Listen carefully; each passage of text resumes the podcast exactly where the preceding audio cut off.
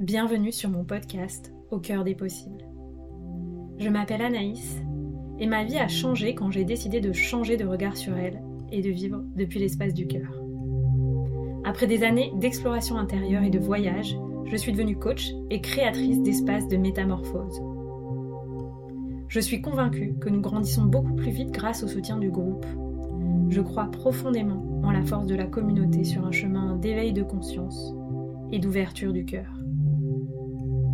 Ce podcast est donc offert à celles et ceux qui souhaitent, comme moi, voir la vie avec le cœur et grandir avec audace, souveraineté et prospérité. Je te propose de vivre ensemble un changement de paradigme, un changement de regard sur toi-même un changement de regard sur la vie et un changement de regard sur la période d'ascension planétaire que nous vivons. Je te partage ici les clés qui m'inspirent pour qu'on chemine ensemble au service de l'amour et de l'émergence du paradis sur Terre. Si tu rêves toi aussi d'un monde plus beau et plus en paix, alors tu es au bon endroit, au bon moment.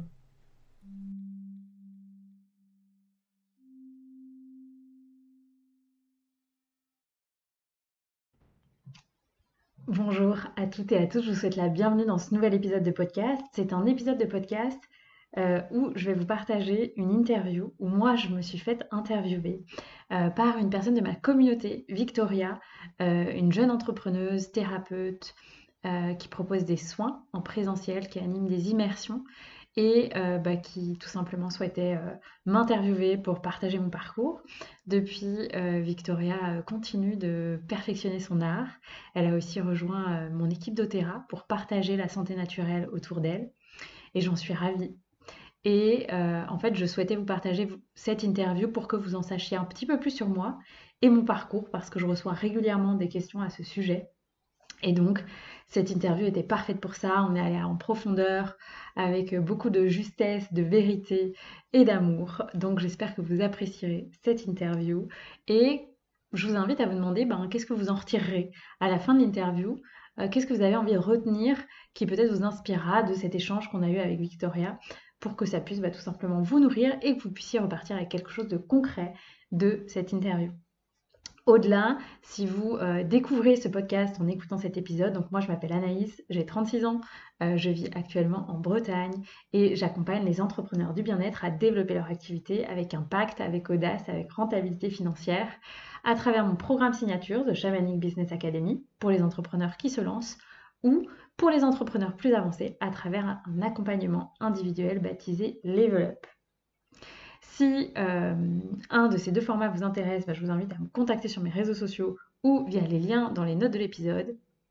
Et puis, si vous souhaitez déjà rentrer dans la communauté et expérimenter comment c'est euh, d'être dans mon énergie, je vous invite à rejoindre le groupe Telegram des entrepreneurs audacieux. C'est un groupe Telegram ouvert où je partage des questions de coaching, des audios de backstage de ce qui se passe dans mon business ou dans ma posture en tant que chef d'entreprise, euh, où on échange et euh, c'est un cercle en fait. Donc vous pouvez vous déposer, vous pouvez poser vos questions.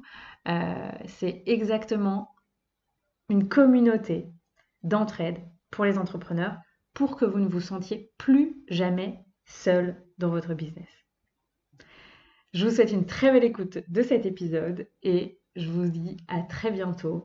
Je crois que cet épisode, je vais le diffuser pour les fêtes de fin d'année, donc j'en profite aussi pour vous souhaiter de douces fêtes de fin d'année, l'occasion de prendre soin de vous.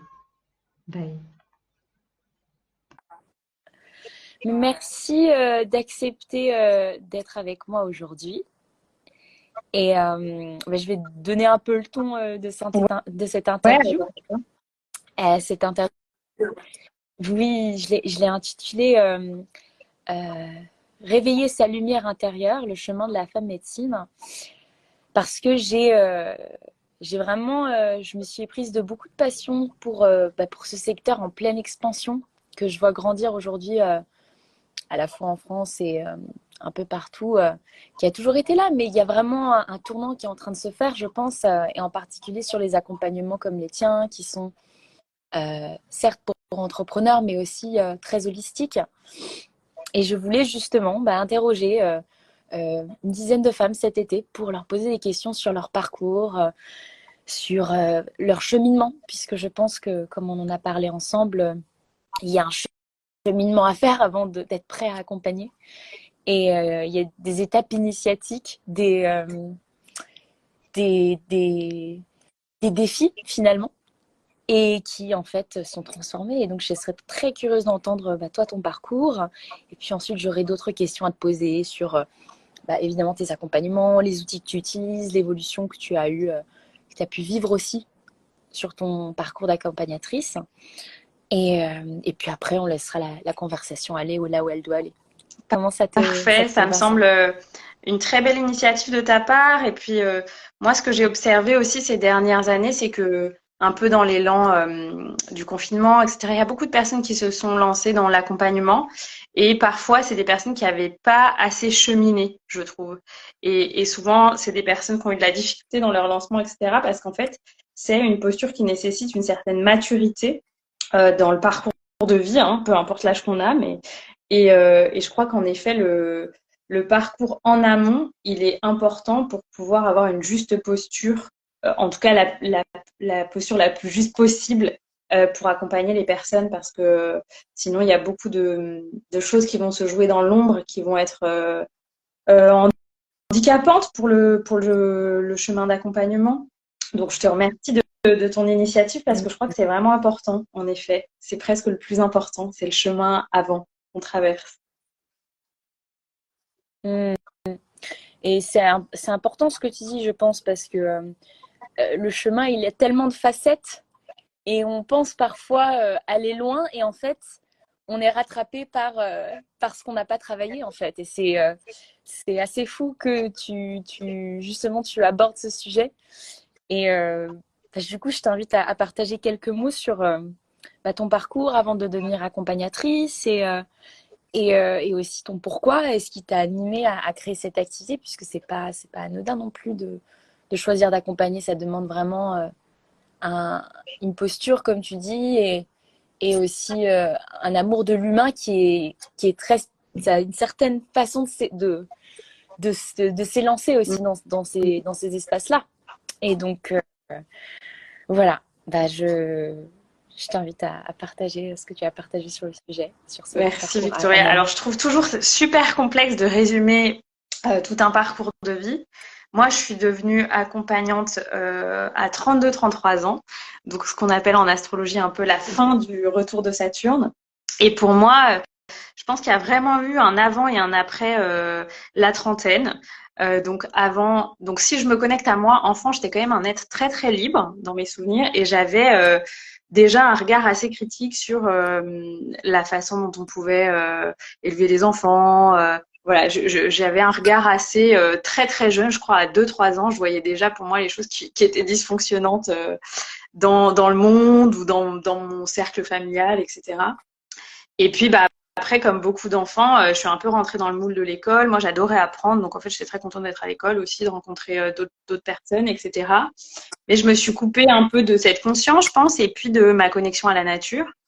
Et euh, j'ai ensuite fait des études de sciences politiques et des études de qui m'ont amenée à la profession d'avocate d'affaires. Donc, avocate d'affaires, les gens se disent toujours qu'il y avait beaucoup de plaidoiries, etc. Mais moi, c'était vraiment un métier de conseil. Euh, et ce que j'aimais dans ce métier, c'était d'accompagner des aventures entrepreneuriales. Moi, j'intervenais principalement à la base, en tout cas dans mes premières années, euh, en private equity. Donc, c'était toujours des sociétés qui étaient pas cotées, c'était des sociétés qui étaient en plein développement et qui avaient besoin de, de fonds pour se développer ou de structuration ou de compétences. Et c'était un métier aussi très challengeant euh, intellectuellement, très stimulant. Euh, donc voilà, ça nourrissait ma soif d'apprendre et de, et de grandir. Euh, et en même temps, c'était un métier qui, en apparence, pouvait permettre d'avoir une certaine liberté parce qu'on est censé être libéral, mais en réalité, euh, c'est un métier plein, plein de contraintes et où, comme il n'y a pas le droit du travail, il y a quand même aussi euh, une certaine soumission professionnelle qui était très difficile à vivre pour moi.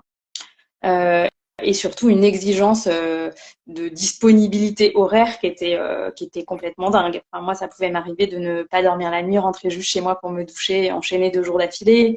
Euh, ça pouvait m'arriver de dormir que 3-4 heures par par nuit, plusieurs jours d'affilée ou plusieurs semaines d'affilée. Donc voilà, ce que je savais dès le début, c'est que c'était quelque chose que j'étais ok de faire quelques années, mais que je me suis jamais vue à long terme dans cette profession. Et j'ai pas du tout vu venir euh, la suite, l'autre vie professionnelle. Euh, ça s'est fait dans le temps. Euh, moi, je crois que ce qui a marqué beaucoup ma vie, c'est trois choses. Donc, le décès de ma mère quand j'avais 25 ans, juste avant que je débute ma carrière d'avocate, d'une longue maladie, d'un long cancer du sein. et ça, ça a été très difficile pour moi parce que j'avais une relation très fusionnelle avec ma mère, etc. C'est quelque chose auquel je m'étais pas bien préparée. Donc ça, ça a marqué le début d'un chemin thérapeutique qui m'a beaucoup aidé à commencer à mettre de la conscience en douceur sur les choses.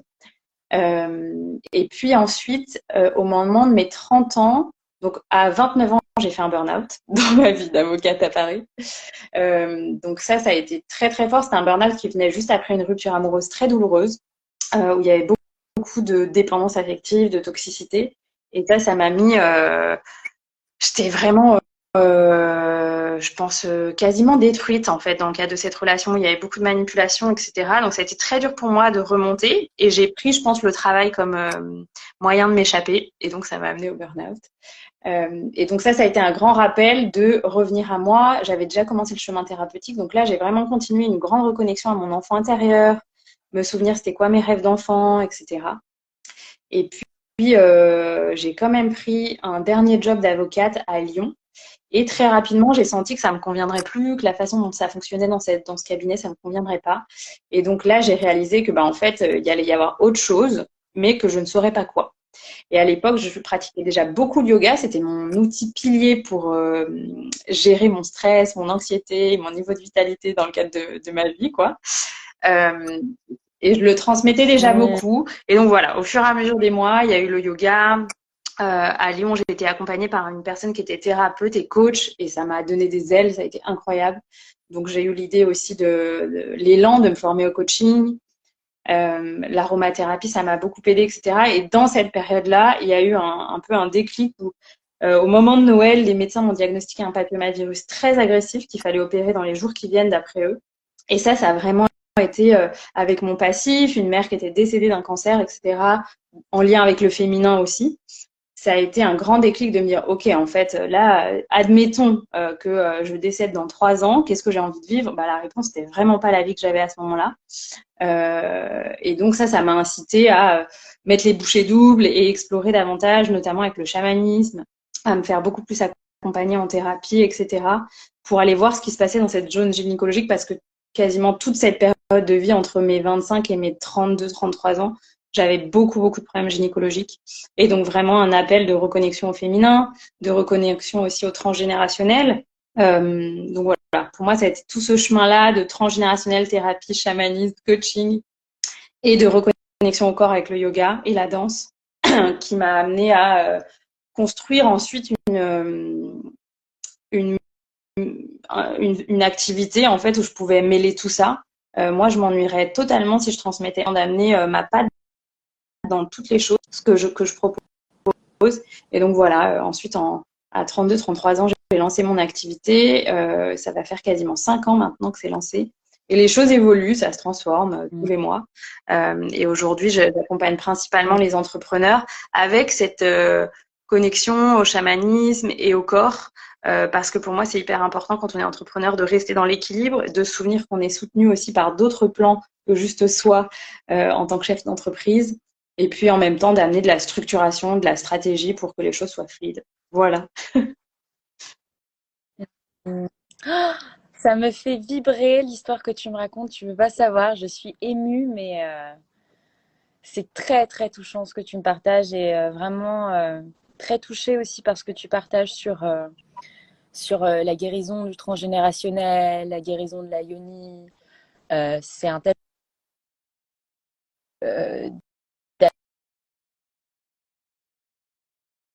et on y va par couche, par étape, comme tu l'as dit, si justement on ne peut pas faire euh, tout d'un coup, en fait, c'est un chemin euh, graduel. Et, euh, et surtout, avant d'accompagner, il y a, y a, vraiment ces, ce, ce, travail vraiment de... Tu m'entends? Oui, ça coupe un petit peu, mais là, c'est revenu. Ah zut. Ah là là là là. Bah écoute, tiens, dis-moi si à un moment c'est intenable je peux aller mettre dans un café à côté, on sera tranquille, il n'y a pas de souci, il y a une solution. Donc, euh, on, trouvera une solution si c'est intenable. Là, tu me là ça fonctionne bien pour l'instant. Ok, super. donc merci, très touchée. et du coup, sur ce parcours, où en fait, je vais le dire avec finalement le, le, le, titre finalement de cette série d'interviews, réveiller sa lumière intérieure, mais finalement il y avait aussi ce, cette descente dans ton corps presque, puisque tu me dis il y a eu ce, ce processus de voilà thérapeutique, on allait chercher, puiser, un peu voir les réponses, euh, guérir euh, à quel point ces émotions étaient euh, somatisées finalement. Et, et comment est-ce que tu as bah, sublimé ça? Comment est-ce que tu l'as transformé en fait? Parce que moi, je reste un peu sur ma fin, je me dis, waouh, il y a eu tout ce processus thérapeutique, tu as lancé ton activité, mais qu'est-ce qui t'a vraiment... Qu'est-ce qui l'a vraiment transformé? Est-ce que ça a été finalement d'accompagner les gens euh, et de les guider vers la guérison, eux aussi, parce que toi, tu t'es guidé vers cette guérison Ou est-ce qu'il y a eu aussi peut-être un temps que tu as pris pour toi? Et qu'est-ce qui s'est passé exactement pour que tout ça, tu le transformes? Parce que c'est quand même euh, quelque chose de, fort à transformer, quoi. Hmm, merci. Alors, c'est une question qui n'est pas facile à répondre. Je crois qu'il y avait une personne, euh, un astrologue védique, qui m'avait dit euh, que de par euh, un ascendant dans l'astrologie védique que j'avais, il y avait vraiment un éveil spirituel à un moment de ma vie autour de mes 29-30 ans. Et c'est exactement ce qui s'est passé. Moi, quand même, jusqu'à mes 30 ans, j'étais assez en déconnexion de la sphère spirituelle, voire même en rejet. Ça me faisait très, très peur, en fait. Euh, tout ce qui était connexion à l'âme, etc. J'en avais très peur. Et je pense que ça s'est fait progressivement avec le yoga, avec la thérapie et avec le chamanisme, où, euh, bah, en fait, voilà, j'ai vécu des expériences chamaniques euh, tellement fortes qui m'ont invité à, accepter qu'en fait, ben oui, en fait, le chemin que j'avais à faire, c'était de comprendre qu'on avait une âme, etc. Et que j'étais connectée toujours dans l'invisible, à mes ancêtres, aux personnes qui avaient fait le grand passage, comme on dit. Et, euh, ça, ça a été un grand changement pour moi, d'accepter de, une, grande, une grande dimension spirituelle de ma vie, euh, de l'assumer et, mmh. euh, et puis aussi, je crois que je suis quelqu'un d'assez généreux et donc quand j'apprends quelque chose, euh, je, je, sens l'élan de le partager. Je vois pas trop l'intérêt de vivre un chemin spirituel ou même un chemin de guérison ou même un chemin thérapeutique, peu importe que, le type de chemin. Mais je vois pas trop l'intérêt de le vivre si c'est pour le garder pour soi. je comprends pas trop. Donc, euh, donc, euh, pour moi, c'est une évidence de devoir le partager. Donc, je me souviens qu'à l'époque, je le partageais à mes amis. Euh, à mes compagnons, enfin voilà, ma famille n'était pas forcément très très ouvert, donc ça s'est fait étape par étape. Mais, euh, mais voilà, pour moi, c'est évident. Donc, je l'ai d'abord partagé. Et puis euh, ensuite, bah, j'ai préparé euh, ma reconversion en me faisant accompagner. J'ai fait un bilan de compétences, j'ai été accompagnée en coaching par plusieurs personnes, etc. Et puis j'ai décidé de quitter mon métier d'avocate. Donc moi, il faut savoir que nous, quand on est avocat en général, il n'y a pas le chômage. Hein, donc euh, c'était vraiment un long process de préparation pour me dire ok, j'ai suffisamment d'argent de côté, je me sens à l'aise, je me sens en confiance. Et puis moi, je voulais un temps de pause entre euh, vraiment le lancement pur de mon activité et le départ du cabinet parce que je sentais que j'avais un besoin de de reconnexion à moi, de reprogrammation aussi de ma posture, parce que c'est pas du tout la même d'être euh, le collaborateur de quelqu'un comme moi j'étais quand j'étais avocate et d'être son propre chef d'entreprise. Je trouve que ça nécessite une, une introspection en amont pour savoir vraiment ce qu'on veut, euh, qui, qui, voilà, qui demande beaucoup de temps et de solitude. En tout cas, moi, dans mon expérience, c'était une évidence. Donc, euh, quand j'ai démissionné en août 2019, j'ai ensuite pris six mois off où j'ai beaucoup voyagé et je me suis formée ou j'ai terminé des formations, etc., en yoga, en gardienne de cercle de femmes, enfin plein de choses. Et euh, c'est ensuite, bon, donc à ce moment-là, j'avais prévu de rentrer en France et puis on a été confinés. Donc j'ai eu aussi un temps dans, le cadre du confinement de, de, concrétisation euh, plus, plus précise de ce que je voulais proposer. Et puis euh, voilà, tout de suite en juin 2020, j'ai lancé mes activités, sachant que j'avais déjà en fait lancé pas mal de choses en 2019, j'avais lancé tous mes réseaux sociaux, j'avais donné des ateliers, j'avais euh, déjà une communauté autour du yoga à Lyon. Euh, même en voyage, j'enseignais toujours le yoga. Donc voilà, j'ai jamais euh, arrêté de, transmettre la médecine que je savais déjà que je voulais transmettre, que ce soit avec le yoga, l'aromathérapie, une forme de coaching, parce que j'avais déjà des personnes qui me contactaient pour le coaching avant même que je, commence ma formation. Euh, mais voilà, j'ai jamais arrêté. J'ai juste pris un temps pour euh, infuser davantage la posture, me former avec justesse et pas enchaîner les choses comme euh, comme on peut avoir tendance à faire parfois. Enfin, il y a peut-être pour certaines personnes c'est juste, mais pour moi, voilà, j'avais besoin de ce temps d'infusion. Et voilà. C'est fort ce que tu dis aussi sur laisser infuser. Je trouve que c'est fort parce que je pense qu'il y a vraiment cette, euh, cette pression en fait a, quand on lance quelque chose dans l'entrepreneuriat qui peut parfois paraître en paradoxal avec le processus même de celui de devenir accompagnateur. Tu vois? Je ne sais pas si, ça te parle quand je dis ça. Donc il y a vraiment un, une préparation qui, je pense, euh, je pense beaucoup de gens sont en train de vivre aujourd'hui dans ces reconversions, beaucoup de gens dans le médical qui se dirigent vers ces métiers, euh, euh, beaucoup de personnes en quête de sens dans leur activité et qui se dirigent vers ces métiers. Et je pense que c'est un, c'est un message vraiment important à, passer. Donc vraiment merci. Et du coup, quand tu as designé ton offre, ce que tu voulais partager, comme tu l'appelles, ta médecine, j'aime beaucoup ce mot d'ailleurs, parce que je, vois, c'est ces, ces, méthodes comme de la médecine également. Euh, qu'est-ce qui a fait que tu as choisi certains outils plus que d'autres? Et comment aujourd'hui est-ce que tu, si par exemple quelqu'un viendrait, euh, voudrait se faire coacher par toi, pas forcément pour euh, créer une activité dans le bien-être, mais pour, pour grandir en fait, pour évoluer? Généralement, quels profils viennent te voir? Et comment est-ce que toi aujourd'hui tu as designé en fait ce voyage d'accompagnement?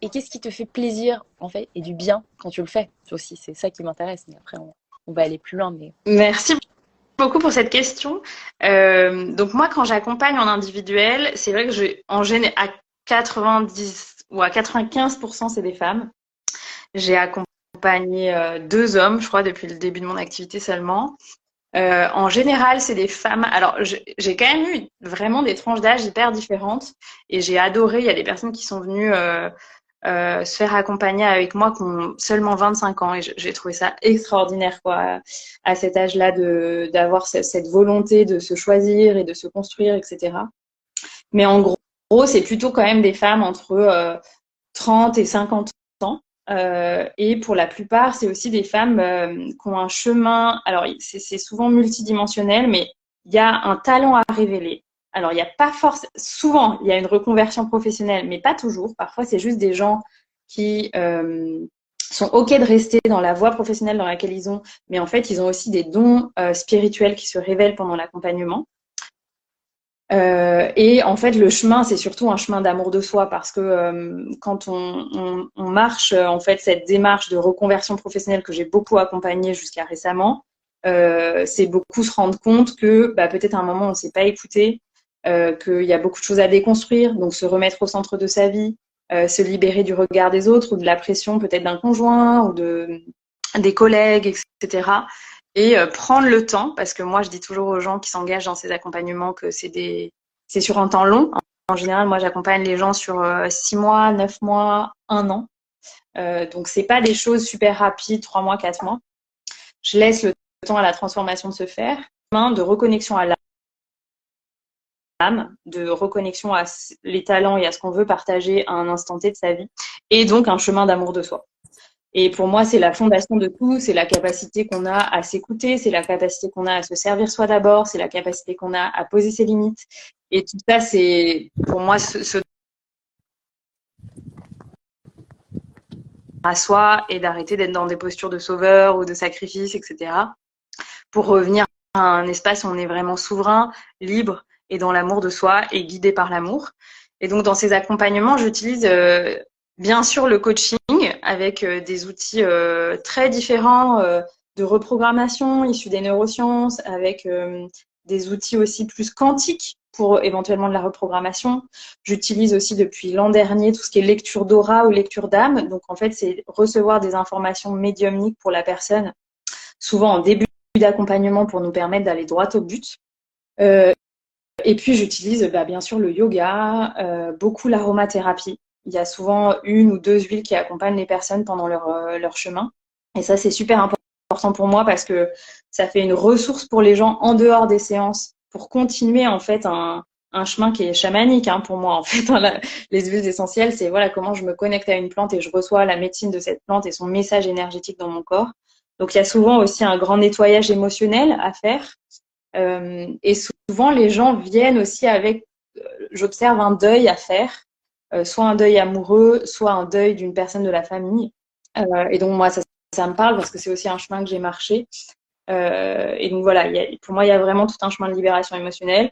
Et puis à côté de ça, j'utilise des, choses plus somatiques, bien sûr le yoga, la danse, euh, le shaking. Et puis j'utilise aussi beaucoup euh, un soin maya, qui est un soin euh, euh donc plutôt d'origine mexicaine, qui s'appelle le soin rebosso et qui se passe en présentiel et où en fait pendant environ une demi-journée, on vient fermer une page, ouvrir une autre page de vie. Donc c'est vraiment un soin de métamorphose. C'est comme si on enlevait une peau de serpent. Et, donc voilà, souvent, euh, c'est sur option ce, cet outil du soin Rebosso pour les gens qui sont accompagnés par moi. Mais euh, je peux que le recommander parce que je l'ai, j'ai tellement vu à quel point il y, a, il y, a, un avant et un après qui renforce le travail euh, de coaching ou d'accompagnement thérapeutique. Parce que dans ma, dans ma posture d'accompagnante, c'est vraiment une posture de coaching thérapeutique que j'utilise. Hmm. Merci.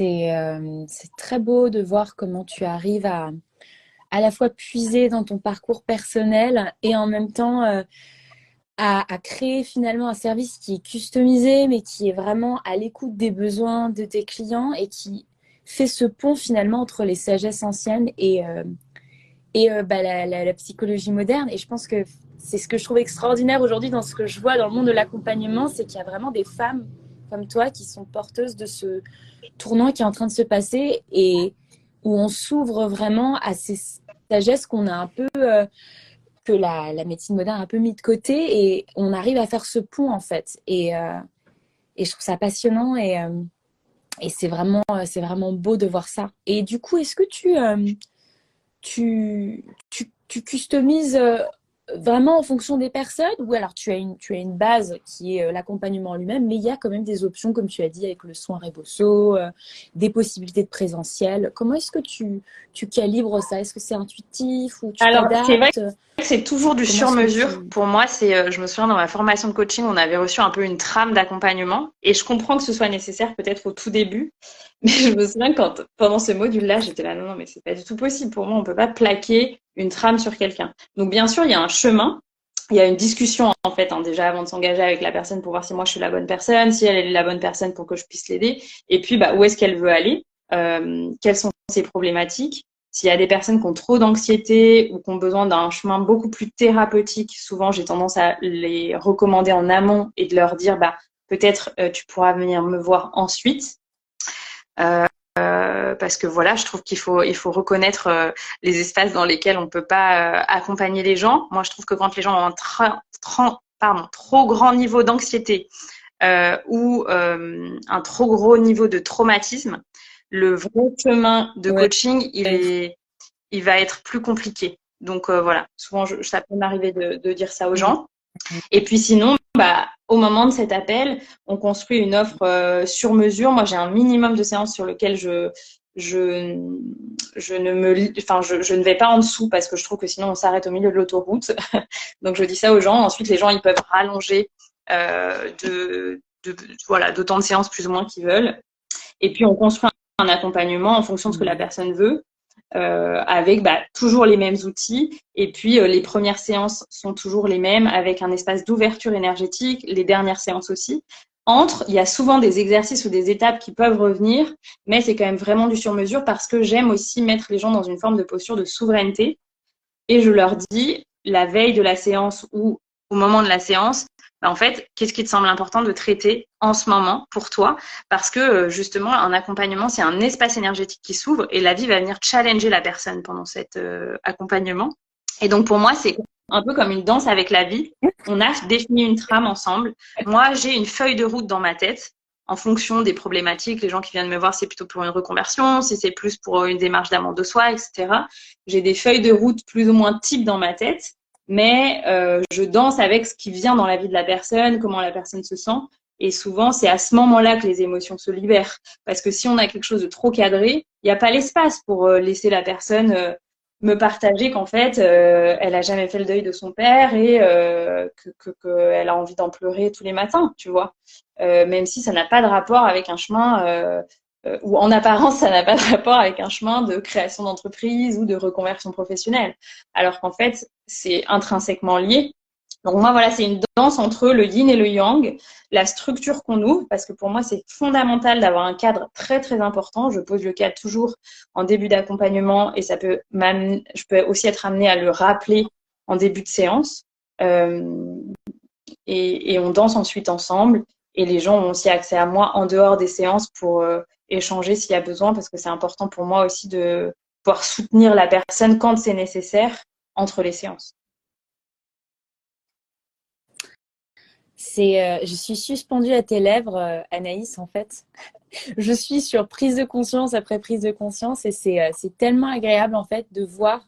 Parce que malheureusement, sur ma route, j'ai croisé des, des accompagnatrices, auteurs, qui n'avaient pas l'approche que tu viens de décrire et c'est exactement ce que j'ai pu observer. J'ai vraiment pu observer à quel point, dans ces espaces, personnellement, lorsque je faisais mon travail, je me sentais pas libre, en fait, d'exprimer de libérer les émotions qui étaient euh, enfouies au moins à ces moments-là.